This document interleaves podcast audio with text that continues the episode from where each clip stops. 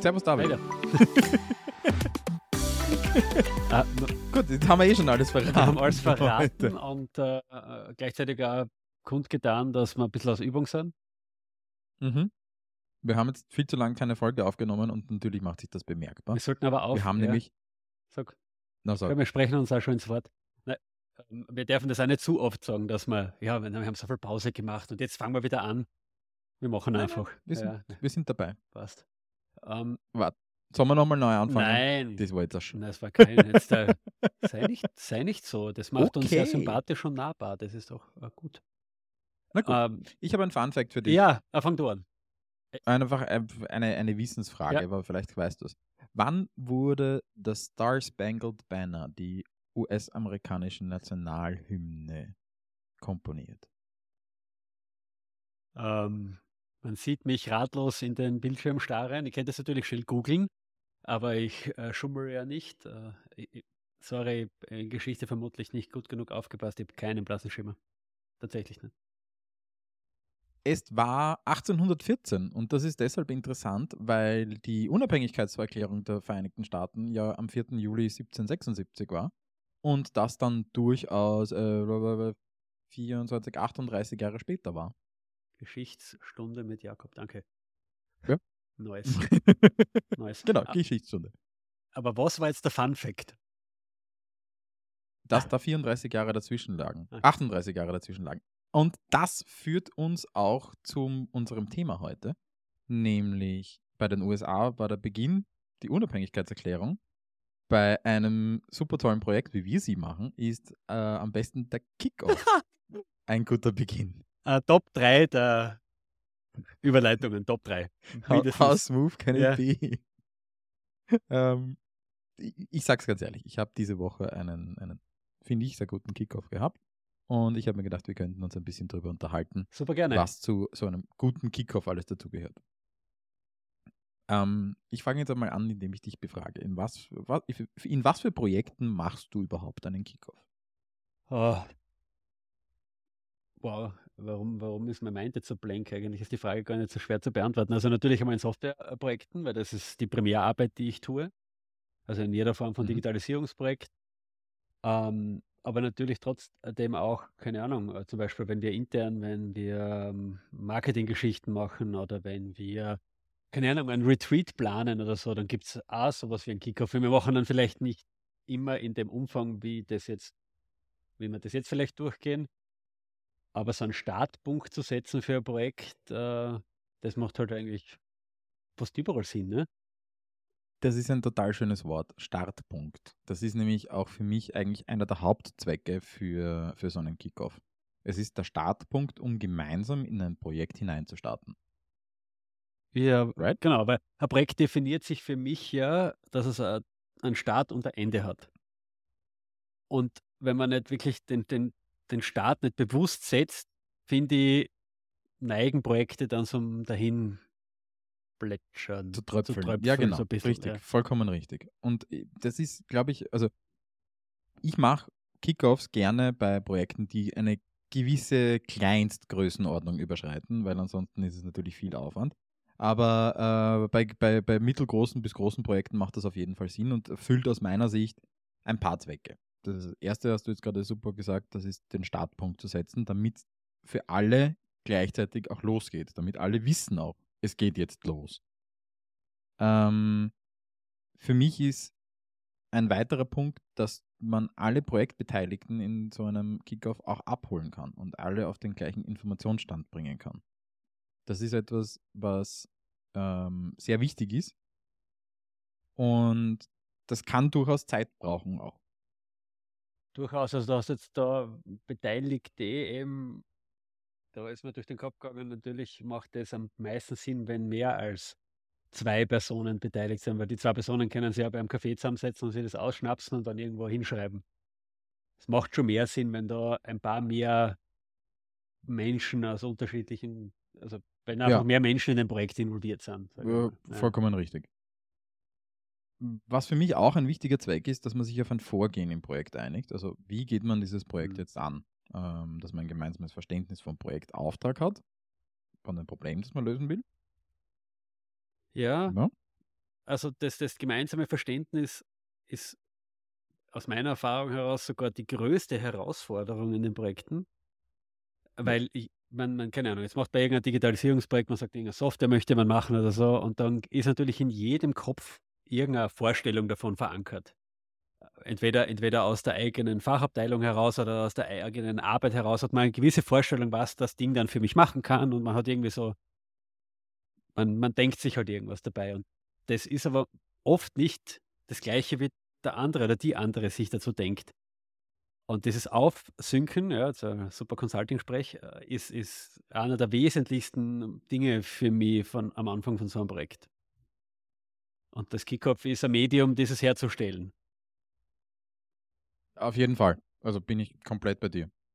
Ähm, dann lass uns doch einmal darüber reden, was wir für Erfolg, also was, was dazu führt, dass so ein Kickoff auch diese Ziele erreichen kann.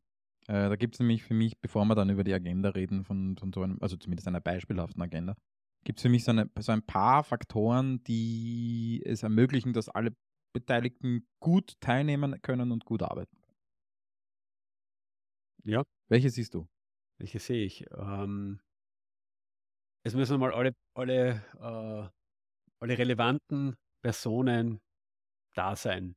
Das, die brauchen ja. ausreichend Zeit und die müssen quasi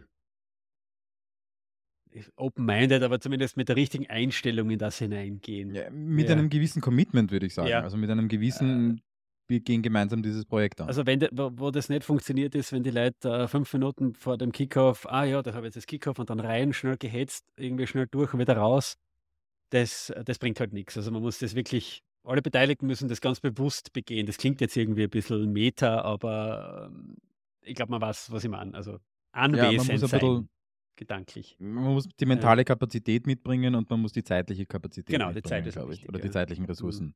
Also ausreichend Zeit und ausreichend äh, mentale Kapazität. Also wenn ich jetzt gerade, wie du sagst, dass ich irgendwelche Sachen raushetze, äh, ist das dann schwierig. Aus meiner Sicht, und ich weiß, dass du da eine andere Meinung hast, äh, ist es auch wichtig, äh, ausreichend Platz zu haben, an einem Ort gemeinsam zu sein. Das ist mhm. bei einem Projekt, ich bin ein großer Fan von Remote-Arbeit.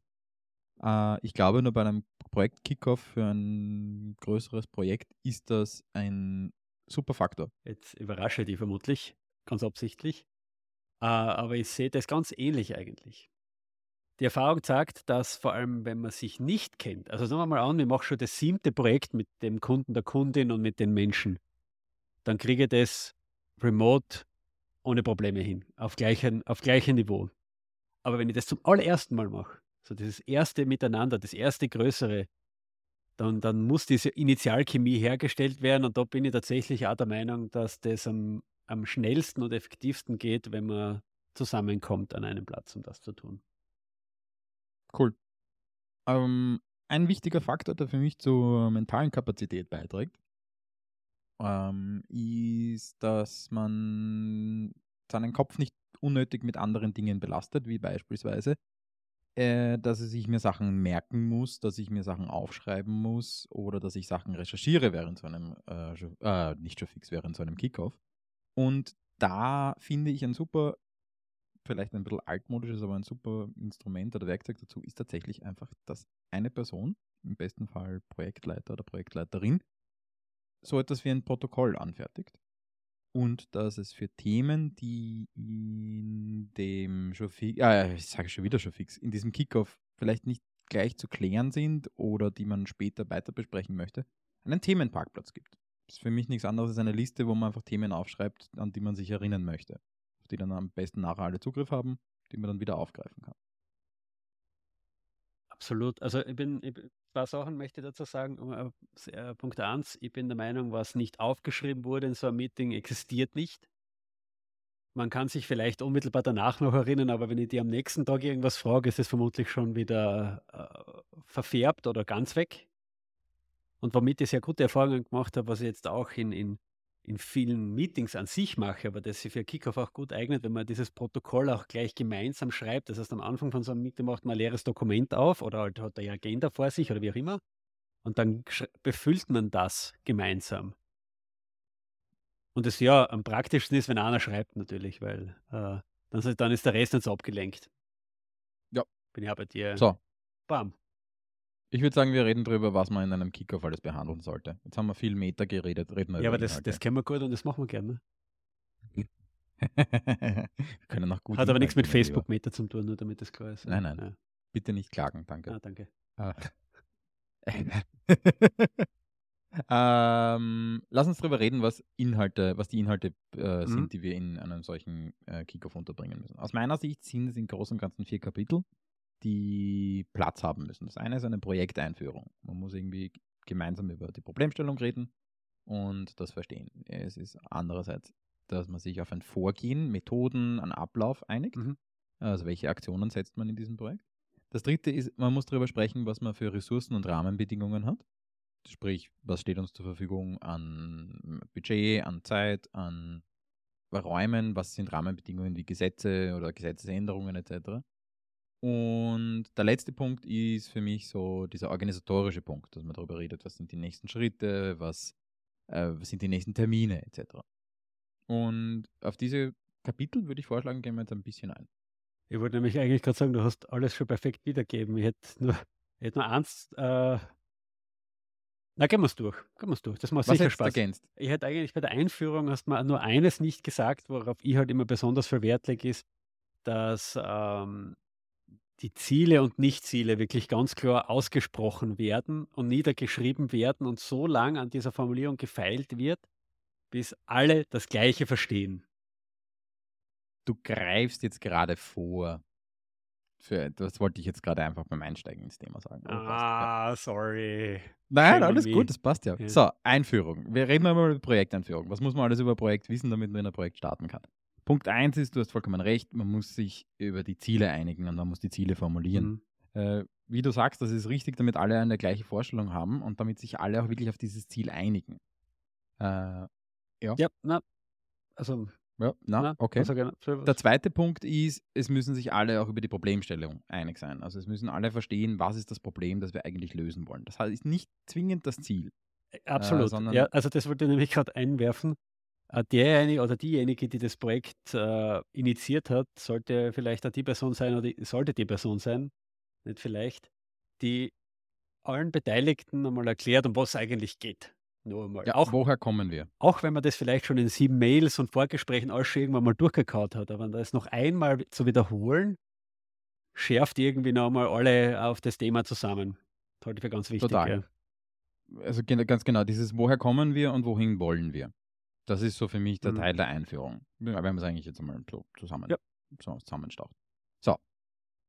Dann das zweite Kapitel, Ablauf und Vorgehen. Und das ist etwas, das gehört aus meiner Sicht gut vorbereitet, dieses Kapitel. Und das ist aus meiner Sicht auch mitunter eines der schwierigsten, äh, weil man hier Gefahr läuft, schnell in inhaltliche Diskussionen abzudriften. Es geht hier darum, sich darauf zu einigen, mit welchen Methoden, mit welchen Werkzeugen Mhm.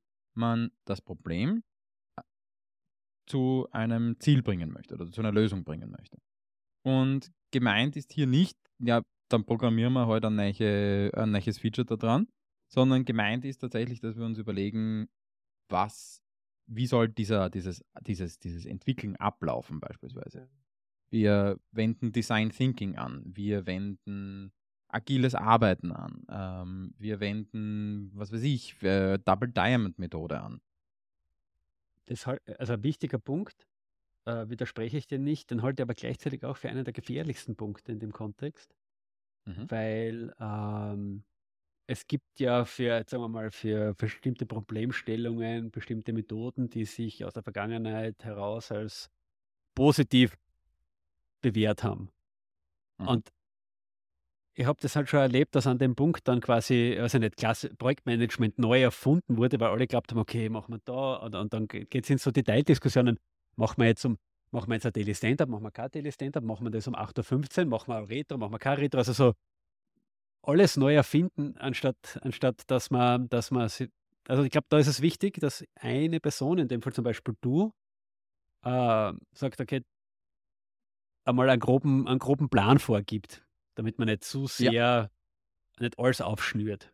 Macht das irgendwie Sinn? Also, Äh, äh, ja. Äh, Ich verstehe, was du meinst. Ich sehe diese Punkte mit, was ist, wann treffen wir uns, in welcher, welcher Regelmäßigkeit und so weiter. Das fällt bei mir unter organisatorisches. Das ist nämlich so etwas wie Governance, wie steuern wir dieses Projekt und so weiter. Bei mir ist unter Ablauf, Vorgehen und Methoden eher drinnen so etwas wie, welche Konzepte nehmen wir uns zur Problemlösung heran. Mhm. Ganz klassisches Beispiel ist so der Double Diamond aus dem Design Thinking. Äh, dass du einen, einen Problem Space und einen Solution Space hast. Oder ein anderes kann der UX-Prozess sein. Mhm. Oder es gibt ja einen Haufen Methoden, die man hernehmen kann, um Probleme zu lösen. Und so wie du richtig sagst, es zahlt sich nicht aus, hier das Rad neu zu erfinden, sondern es ist viel, viel klüger, wenn man sich mit den Methoden, die es ohnehin schon gibt, vertraut macht und die her heranzieht. Einfach für so etwas. Und da ist auch, also da würde ich erwarten, dass der Experte, die Expertin, also jetzt zum Beispiel in dem Beispiel du, schon vorschlägst oder vorgibst, okay, so, so machen wir es. Und dann kann man nochmal. Ganz klassisch. Ja.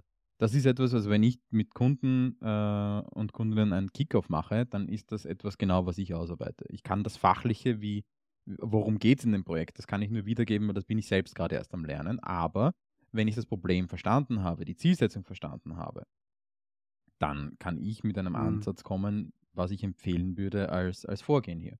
Und genauso, genauso handhaben wir das auch. Passt. Ja, super. So, jetzt kommt Kommt's. Ressourcen und Rahmenbedingungen. Das Geld kommt jetzt. Ich möchte ne? mal, ja, nee, nicht nur Geld. Ne? Es ist, es, ja, natürlich, es ist auch Budget hier, Teil des Ganzen, aber aus meiner Sicht teilt sich Ressourcen so im Großen und Ganzen für ein Projekt in, aus meiner Sicht, vier Bereiche. Der erste Bereich ist natürlich das, was du gesagt hast, Geld, Budget. Der zweite Bereich ist Zeit. Was haben wir? Reden wir gleich noch im Detail ja. darüber. Der dritte Bereich ist Arbeitsmittel. Und der vierte Bereich, und das ist der Bereich, der eigentlich am wichtigsten ist, sind die Menschen, die in diesem Projekt arbeiten.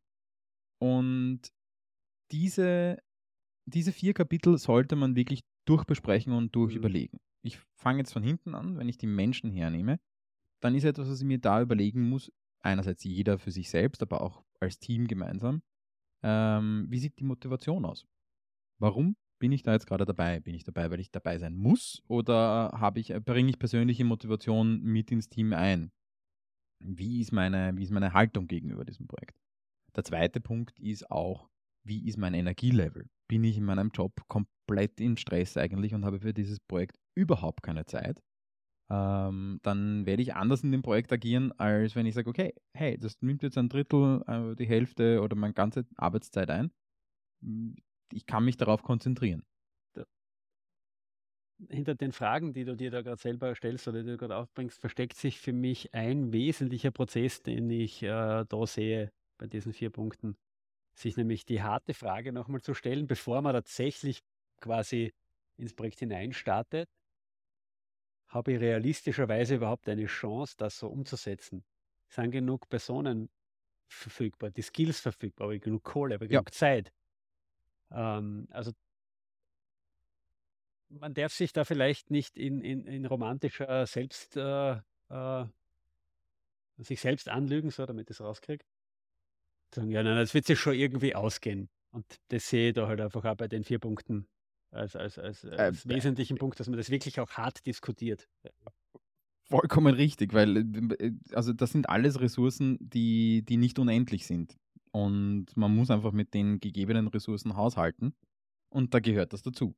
So wie du richtig gesagt hast, das hast du jetzt in so einem Nebensatz gesagt, ganz, ganz wichtig beim, beim, beim, beim, ich will es nicht Human Resources nennen, sondern bei den Menschen, die an einem Projekt arbeiten, ist natürlich auch das Know-how ähm, ist, was bringen die für Fähigkeiten mit in das Projekt? Sind alle Fähigkeiten da, um dieses Projekt, diese Aufgabenstellung auch zu lösen?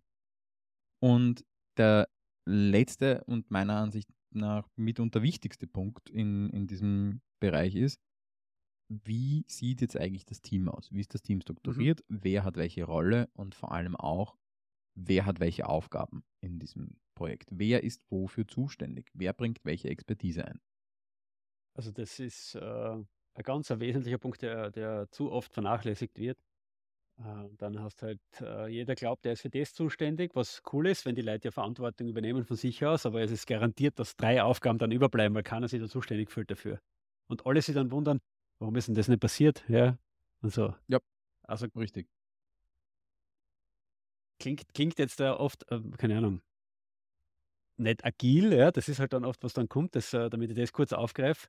Ja, aber wir müssen da schon irgendwie, aber das ist so wichtig. Das ist so wichtig, dass man festlegt, wer Also macht was. gerade in einem Ja. agilen Team ist es ganz wichtig, dass genau diese, dass das Know-how bekannt ist, dass die Aufgaben verteilt sind, dass die Ja, du Rollen klar das, sind. ja. Nein, ich wollte jetzt Mhm. aber für unsere ZuhörerInnen noch einmal be, also be, betonen, dass das so ist. Das ist so. Das, das, sind wir, das sind wir bei unserer Folge, wo wir über Rollenspiel geredet haben. Ja, das stimmt, ist ja. dann so, das, da kommt man sonst ins, ins, ins Railroading rein. Das, das, Schau, den Begriff habe ich mir das ist gemerkt. nicht schlecht. Ja, ah, das ist die, die, die Nummer. Ich habe keine Ahnung. Ich schaue nach, ich schreibe es in die Shownotes. Wir verlinken in Ja. den Shownotes, die Folge. Gut, so, reden wir über die zweite Ressource, reden wir über Zeit. Mhm. Zeit ist natürlich für ein solches Projekt immer in irgendeiner Form begrenzt. Es gibt Projekte, die haben eine harte Deadline, es gibt Projekte, die haben eine weiche Deadline, aber letztendlich muss man über einen gewissen Zeitraum hinweg irgendwann eine Lösung schaffen. Das heißt, wir haben so das eine Mal die Durchlaufzeit als, als Ressource. Wir haben dem gegenübergestellt die eigene Arbeitszeit, die Arbeitszeit der Mitarbeiterinnen und Mitarbeiter, die an dem Projekt arbeiten. Mhm. Und das ist so die Verbindung mit der Energie bei den Menschen. Ähm, wenn ich genügend Arbeitszeit habe, oder es muss genügend Arbeitszeit reserviert sein, sodass ich diese Aufgaben und Rollen auch wahrnehmen kann. Da, spann, da, da spannen sich gerade ein paar Bögen, weil einerseits, damit ich da diese Rechnungen anstellen kann, muss ich am Anfang mal festlegen, wann bin ich eigentlich fertig mit dem Projekt. Also welche Kriterien treffen, müssen eintreffen, damit ich das als fertig bezeichnen kann. Und dann ja, auch wenn das in, in manchen Kreisen nicht gern äh, gem- gehört wird, ist natürlich den benötigten Zeitaufwand abzuschätzen ein valides Mittel, um zu schauen, kann sich das überhaupt rein theoretisch ausgehen mit den Menschen, die ich zur Verfügung habe, mit der Zeit, die die Menschen verfügbar sind? Äh, macht es, also, weil, weil, keine Ahnung, wenn ich jetzt ein Softwareentwicklungsprojekt angehe, wo ich der Meinung bin, ich werde 500 Personen da gebrauchen und es muss bis, keine Ahnung, 23., 24. Dezember fertig sein und ich habe noch mal 10 Tage bis dorthin, dann wird das vermutlich eher nicht so richtig sich ausgehen. Und diese Rechnung gehört mal angestellt. Und das ist ein guter Zeitpunkt auch, das zu machen. Ja. Das heißt nicht, dass man alles im Detail abschätzen muss, sondern es Na. geht hier wirklich um eine grobe Einschätzung. Da geht es einfach Ja. darum, ein Gefühl dafür zu kriegen, was ist realistisch. Äh, ein wichtiger Punkt, der auch da dazu kommt, sind Termine. Jedes Unternehmen, jede Organisation hat irgendwo Termine, die so im Jahresverlauf sind. Jahresabschluss, wann endet das Fiskaljahr für dieses Unternehmen beispielsweise? Ähm, oder Geschäftsjahr, so heißt es nicht Fiskal. Das Geschäftsjahr. Wann, sind, wann ist die große Urlaubszeit? Wann ist Urlaubssperre, weil da ist Weihnachtsgeschäft und oh mein Gott, da kann man überhaupt nichts entbehren. All das gehört angesprochen und auch einmal dokumentiert und da gehört darüber geredet. Wann, wann ist das? das, also, ich, ich sage das glaube ich so oft, aber das ist auch, das, das habe ich auch schon die Erfahrung gemacht, dass das nicht klar ist und äh, nicht klar kommuniziert und festgehalten wurde. Und dann kommt man auf einmal, äh, dann ist eine Person zum Beispiel nicht verfügbar und man fragt sich, warum? Warum, warum erreicht die Person nicht? Und dann ist sie zum Beispiel im Jahresabschluss mittendrin oder sonst irgendwas. Ja, und genau. bis Oberkante dicht und hat überhaupt keine Zeit mehr. Ja? Also, wenn man solche Termine da niederschreibt, dann ist meine Empfehlung da, jetzt nicht nur das Projekt oder den Umfeld des Projektes irgendwie zu betrachten, sondern durchaus den Bogen ein bisschen weiter zu spannen. Aber wenn man im ersten Moment nicht äh, der Meinung ist, dass das unbedingt Relevanz für das Projekt hat. Aber so wesentliche, so wie es du gesagt hast, wesentliche Termine äh, im unternehmerischen Jahr kehren da auch rein, weil das sind Dinge, die man berücksichtigen muss. Vollkommen richtig. Ja, passt. Reden wir über Geld. Jawohl. Im Prinzip gleiche Rechnung wie bei den Menschen. Ne? De- Was für Budget habe ich? Kann sich das realistischerweise um das Budget überhaupt ausgehen? Ja? Starte ich sowieso schon in eine, in eine äh, Reise da hinein, wo ich sicher sein kann, dass ich am Ende wieder alles wegnudeln muss, weil ich kein Geld mehr habe. Das ist ein schöner Begriff. Schön, schönes Wort. Wegnudeln. Wegnudeln. Also wenn da jetzt auch jemand aus Nachbarländern zuhört, gell, also quasi am Ende des Projekts ins Schludern kommen. Ich glaube, das ist, Ja, ist auch ein schönes Das ist Wort. ein schönes Wort, ja. Mhm. Äh, also sprich, ich habe kein Geld mehr, muss schnell, schnell irgendwie alles fertig kriegen. Ja, Das, Wann sonst schleidert. wenn es uns schleidert, ja. Ja. Und Was für mich da auch besprochen gehört, ist, was für Reserven gibt. Es sollte, also ein Mhm. Budget sollte nie, meiner Ansicht nach, nie zu 100% verplant sein, sondern es sollte irgendwo gewisse Reserven geben für Unerwartetes, weil das in jedem Projekt auftaucht. Ja. Und das ist etwas, was ich gerade ganz lieb, Davids Tochter ist gerade hinten ins Zimmer Voll reingeschlichen. Ja. Ja, reingeschlichen, ganz leise und hat gegrinst. Hab voll gecheckt, dass ich was aufnehme. Super. Ja. Ja. Ähm, Und, und ein weiterer Punkt ist, also nicht nur welche Reserven gibt, sondern wo kommt zum Beispiel auch äh, externes Budget her, wie beispielsweise Förderungen. Das sollte man hier auch einmal auf den Tisch legen. Was, was gibt es da zu beachten? Super. Und äh, weil du das gerade mit Förderungen sagst, äh, auch, da gehört nicht nur, äh, weil den Fehler, den habe ich schon mal gesagt, den habe ich selber schon gemacht, dass ich zwar in Summe genug Budget hatte, weil so Förderungen eingerechnet und so weiter, aber ich habe nicht berücksichtigt, wann ich welches Geld bekomme und dann ist mir zwischendurch fast das Geld ausgegangen. Ja, Also ist so eine Art Projekt-Liquiditätsplanung, wenn ich es mal so nennen kann, ja, für größere Projekte keine, keine komplett falsche Idee da in dem Kontext. Wichtig ist auch hier einfach festzulegen, wer ist der die Schatzmeisterin. Ich, Wer hat die Hand am Geld? Also wer verwaltet das Ja. Budget tatsächlich? Wer macht hier auch Controlling für das Budget? Und vergleicht das mit dem Projektfortschritt. Jo, super. fällt uns zu Geld noch was ein? Nein. Na, Ich glaube, das ist es. Und jetzt kommt der letzte Punkt, einer meiner Lieblingspunkte, weil er irrsinnig oft übersehen wird. Was brauchen wir für Arbeitsmittel, um die Aufgabenstellung vernünftig ähm, lösen zu können? Du meinst so am Tag vor dem äh, Release von der iPhone-App muss man da schnell zwei Testgeräte organisieren, weil man vergessen hat, drauf welche zu checken. Meinst du sowas? Ja, zum Beispiel. Es hat- ist Wir- natürlich Genau, wir müssen, wir müssen noch schnell zwei iPhones kaufen. nie passiert.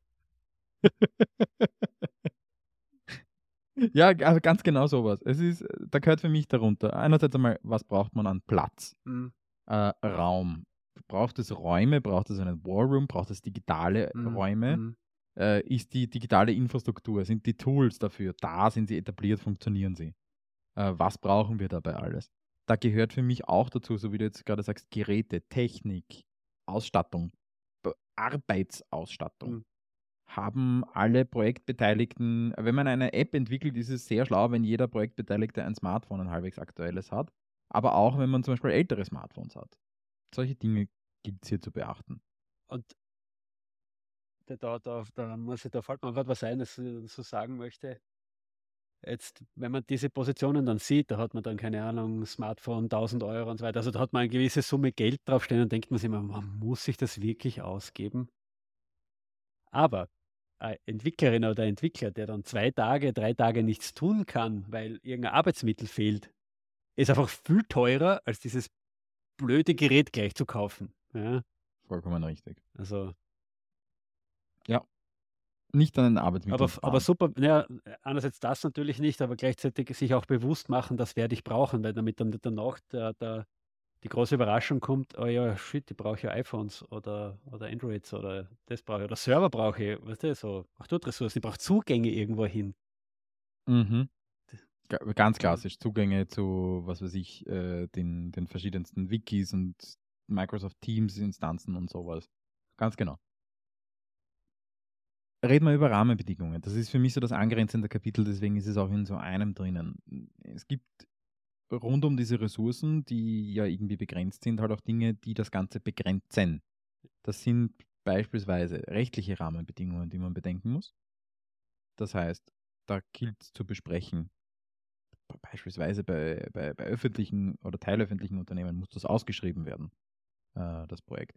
Das kann sein, es ändert sich ein Gesetz, die DSGVO äh, tritt in Kraft in ihrer Version 2 und wir müssen alle äh, bis das Projekt bis dahin durchhaben, zwingend. Oder es kann sein, dass es eben so ein bisschen angrenzend an das Thema mit den Terminen, dass es einfach äußere Termine gibt, die uns beschäftigen. Das spannt wieder super den Bogen zum Thema Rollen, weil du gerade gesagt hast, so legal, rechtliche Dinge, äh, wenn vor allem ein Mhm. länger laufendes Projekt, wer ist dafür verantwortlich, ein bisschen zu monitoren, was es für rechtliche Veränderungen zum Beispiel gibt, damit man rechtzeitig weiß, ob das Einfluss auf unser Projekt hat. Ja? Mhm. Also das sind so Rahmenbedingungen, Guter die ganz Punkt. wichtig sind. Ja, ich habe ein Projekt, da, das, das ist im Versicherungsbereich, also der Kunde ist ein Versicherungsmakler und für den Mhm. ändern sie jährlich gewisse Rahmenbedingungen, mitunter auch sehr signifikant. Und natürlich, wenn, das, wenn er das nicht quasi monitoren würde, würden wir in der Softwareentwicklung vielleicht in Richtungen marschieren, die wieder der rechtlichen Grundlage sind und dann kannst du es nochmal machen. Ja, klar. Ja. Wichtige, äh, wichtige Rahmenbedingung für mich ist auch, wer sind die Stakeholder? Also wer sind Menschen und Organisationen, die jetzt nicht direkt in das Projektteam involviert sind, aber die über Fortschritte, größere Entscheidungen, ähm, den Status informiert werden müssen, Mhm. die darüber informiert werden müssen, was für Teilentscheidungen getroffen werden, weil das hat Auswirkungen auf sie vielleicht. Äh, oder sie haben einfach ein spezielles Interesse ähm, an, dem, an, dem, an dem Projekt. Mhm. Das ist ein massiv wichtiger Punkt, wo man einerseits festlegen oder besprechen sollte. Was für Informationen haben die oder was für ein Interesse haben die? Und andererseits, wer kümmert sich um diese Personen? Das ist unverzichtbar. Jedes Projekt hat letztlich Stakeholder. Ja, voll. Also vor allem macht es da voll, ähm, für mich Sinn, einmal die, den Blickwinkel zu drehen, weil wenn man jetzt selber in dem Projekt arbeitet, ne, und wir beide sind in dem Projekt drin, wir sind immer voll busy und voll beschäftigt und machen viel und es passiert Fortschritt, aber wenn man jetzt schaut, wir haben einen, einen, zum Beispiel irgendeine Benutzerin als Stakeholder, die jetzt nicht unmittelbar im Projekt involviert ist, dann passiert für die wochenlang gar nichts, Blackbox. Und darum ist es halt so wichtig, glaube ich, festzulegen, okay, wer kommuniziert was wie nach außen, Ja. damit man die Stakeholder auch bei Laune hält. Ja, Vollkommen richtig. Gut, Gut. Rahmenbedingungen. Ich glaube, so das Kapitel können wir abschließen. Nice. Ich habe jetzt dann noch das letzte Kapitel, nämlich organisatorisches. Das beginnt für mich mit dem, was du vorher gemeint hast, mit der Governance. Äh, das ist für mich so die, die Taktung. In welchen Abständen trifft man sich? Mhm. Wie werden Entscheidungen getroffen? Ähm, wer trifft diese Entscheidungen in diesem Projektverlauf? Und was hat man denn so für Regel, ich meine, Regeltermine ist dieses schöne Wort. Ähm, hat man Weeklies, hat man Bi-Weeklies, etc. Gibt es regelmäßige Reportings, solche Geschichten. Ich, ich wollte ja schon fragen, wo du das hinpackst, diese, wie, wie werden Entscheidungen getroffen, wer trifft welche Entscheidungen und äh, was tut man, wenn man quasi in einer Pattsituation steckt und derlei Dinge. Ganz, Ja. ganz wichtig, ja. Das ist einerseits bei mir so das Thema Team, Hm. wer hat welche Aufgaben und Entscheidungskompetenzen und andererseits ist es natürlich bei der Governance. In, in welchen Meetings müssen diese oder in welchen Runden oder Situationen müssen diese Themen auch auffallen und wo, Von an bin ich einfach wirklich sehr überzeugt, äh, so ein Projekt, das ist, manch, ist nicht basisdemokratisch zu lösen. Man kann nicht für jede Entscheidung zusammenkommen und das ausdebattieren. Richtig. Außer man hat eine unendliche Menge Geld. Oder ja, eigentlich braucht man, äh, das geht nur, wenn man unendlich Geld hat und das hat niemand, nicht einmal ein Musk oder so. Also von daher. Der verliert gerade viel. Also der, der, der würde dir jetzt nämlich sagen, so Regeltermine ist die Antithese zur Produktivität, falls du sein E-Mail mit diesen sechs Punkten kennst. Ja, Sehe ich nicht so, aber ja. sehe ich auch nicht so. Egal. Ähm, sind nur die Antithese, wenn man sie nicht füllt Mhm. und wenn man sie, wenn man nicht, wenn man sie nicht nutzt. Wenn sie unnötig sind, dann bin ich schon bei Ihnen. Haben wir schon, mal, egal. wir haben auch schon mal eine Baustelle. Folge gemacht, über wie man Termine, äh, Meetings richtig strukturiert, glaube ich. Ich glaube Ja. schon, ja. Right. Wichtiger, wichtiger weiterer Punkt ist für mich die, das ganze Thema Kommunikation. Mhm. Wo und wie wird kommuniziert? Was sind die offiziellen, unter Anführungszeichen, Kommunikationskanäle des Projekts? Kommuniziert man über Teams, Slack, E-Mail, was auch immer, WhatsApp, Alle, was auch all- immer für das Team passt. alles außer Teams, ne? Alles außer Teams. Und, ähm, und wichtig ist halt aber dabei auch die Unterscheidung zwischen Kommunikation und Dokumentation. Mhm. Ein Projekt braucht ein gewisses Mindestmaß an Dokumentation. Immer. Es muss irgendwie nachvollziehbar sein, wie man zu gewissen Entscheidungen gekommen ist. Spätestens in ein paar Jahren hilft es. Besser mehr als we- also, Ja, besser mehr aufschreiben als weniger. Und Kommunikation an sich ist nicht Dokumentation. Ja, also eine Slack-Nachricht ist flüchtig, die ist weg. Äh, Genau. Egal wie gut man die Suche bedienen kann, aber die ist unstrukturiert im Äther verschwunden. Also das, ja, Deswegen ist es wichtig, genau das festzulegen. Wer ist dafür verantwortlich und wo wird es gemacht und wo finden alle ihre Informationen? Am besten ist es eine Single Source of Truth, sei es Notion, Monday, ClickUp, Microsoft Teams oder einfach nur ein Google Drive. egal was, Hauptsache es ist eine Quelle, die nicht das Gehirn vom Projektmanager, Managerin ist. Ne? Ja, genau. Oder irgendwelche Fachexpertinnen. Mhm. Und das ist einfach irrsinnig wichtig, das, das zu berücksichtigen, weil daran fehlende Informationen, daran scheitert es dann oft.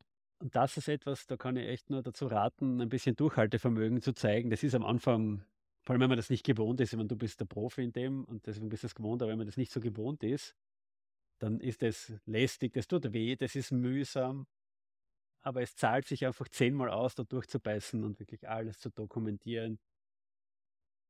So wie du sagst, äh, vor allem wenn man dann, keine Ahnung, das Projekt oder die Software in einem, in einem Jahr wieder mal angreift und dann muss man herausfinden, was kann das Ding eigentlich oder was haben wir da damals alles gemacht. Spätestens dann wird man sich dafür lieben, dass man das alles aufgeschrieben hat, egal wie mühsam das in dem ja. Moment war. So, ich habe jetzt noch den Abschluss, nämlich was sind die, erstens einmal die nächsten Termine. Da sollte es eine klare Übersicht geben. Am besten gibt es einen Projektkalender, einen gemeinsamen äh, wo alle, den alle abonnieren mhm. können in, in, in ihrem jeweils bevorzugten Kalendertool. Ähm, und was sind konkret die nächsten Schritte und wer hat was zu tun? Nächste Schritte und Tasks, das wirklich sauber verteilen. Ja, ja. damit, mit diesen, mit diesen Schritten, glaube ich, kann man einen sehr guten Projekt-Kickoff machen. Eine, ich habe noch einen kleinen Goodie, ein kleines Goodie uh. dabei. Ja. Ähm, da muss ich mich bei der Walli bedanken, eine unserer aktivsten ZuhörerInnen. Mit der habe ich mich vor ein paar Tagen unterhalten und sie hat mir erzählt, dass sie bei einem Workshop, den sie organisiert hat, Überraschungseier mit hat. Und einfach vor dem Beginn, bevor alle gekommen sind, je, auf jeden Platz ein Überraschungsei gelegt hat. Und ich habe mir diese Idee sofort gestohlen und habe sie probiert. Und sie ist super angekommen. Das lockert gleich einmal die Stimmung auf ganz am Anfang. Also, danke Wally für die Idee und das ist eine super Idee, um das mal auszuprobieren. Und das zweite ist bei den nächsten Terminen sollte bei einem Projektteam, das sich, auch wenn sich sogar schon kennt, finde ich dabei sein, ein gemeinsames Abendessen, mal was trinken gehen, ein Punsch jetzt in der Weihnachtszeit oder ein gemeinsamer, irgendeine gemeinsame Aktivität, die außerhalb vom Büro, außerhalb von dem gewohnten, dem gewohnten Umfeld stattfindet. Ich kann ja nichts hinzufügen, weil das ist so wichtig, so richtig, dass man sich sozialer irgendwie ein bisschen ein, einordnen kann. Äh, also einmal ins Lieblingslokal gehen gemeinsam, ich mache jetzt keine Werbung, soll ich Werbung machen? Nein, mache ich nicht. Nein. Äh, Aber jetzt machst geht, jetzt geht der David ja, gerne. genau, zum Beispiel. Ähm, das kann man, also, oder so wie Punschen, und jetzt, weil jetzt halt gerade Weihnachtszeit bald ansteht. Absolut. Das macht, das, das bringt wirklich viel für, für den Uns würde total interessieren, ob ihr noch Ideen habt, liebe Zuhörerinnen und Zuhörer, ähm, was man bei einem Kickoff, was wir jetzt vergessen haben. Wir freuen uns wie immer an, über Feedback an podcast.digi-watt.com. Nice. Und Action-Item der Woche haben wir schon gehabt, gell? Ja. Ach so, Na, ja, stimmt, Blödsinn. Ja, Action der Woche. Ich wollte jetzt schon Schluss machen. Mhm. Äh, Action-Item der Woche ist natürlich, einen solchen äh, Plan für einen Kickoff mal zusammenzuschreiben, den nächsten Kickoff vorzubereiten. Ja. Und sich genau diese Fragen einmal zu stellen. Oder, Sternchen, es hilft auch, während eines Projekts, das gerade läuft, mal zu überprüfen, habe ich diese ganzen Punkte eigentlich berücksichtigt. Und wenn man möchte, kann man uns das auch per E-Mail schicken. Du hast die E-Mail-Adresse schon gesagt. An podcast.digi-wort.com. Und wir geben wirklich gern Feedback dazu. Natürlich NDA als whatsoever ist eh klar. Äh, wenn, wenn, wenn da jemand gerne mal so. David unterschreibt alles. Alles, alles einfach. Nein. Ja, super. super. Vielen Dank, Danke. Jakob. Das war sehr interessant. Bis bald. Bis bald. Ciao, ciao. Ciao.